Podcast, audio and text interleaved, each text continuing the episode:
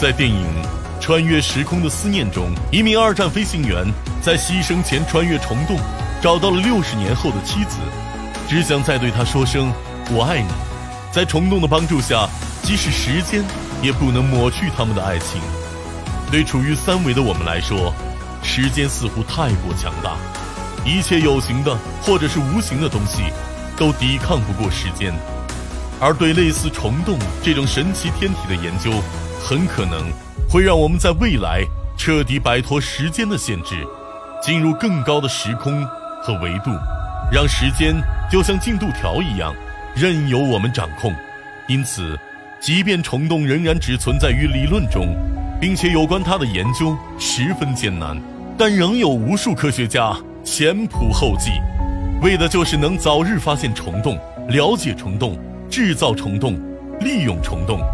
值得高兴的是，最新研究已经表明，只要确定存在第五维度，并拥有带电的净质量为零的费米子，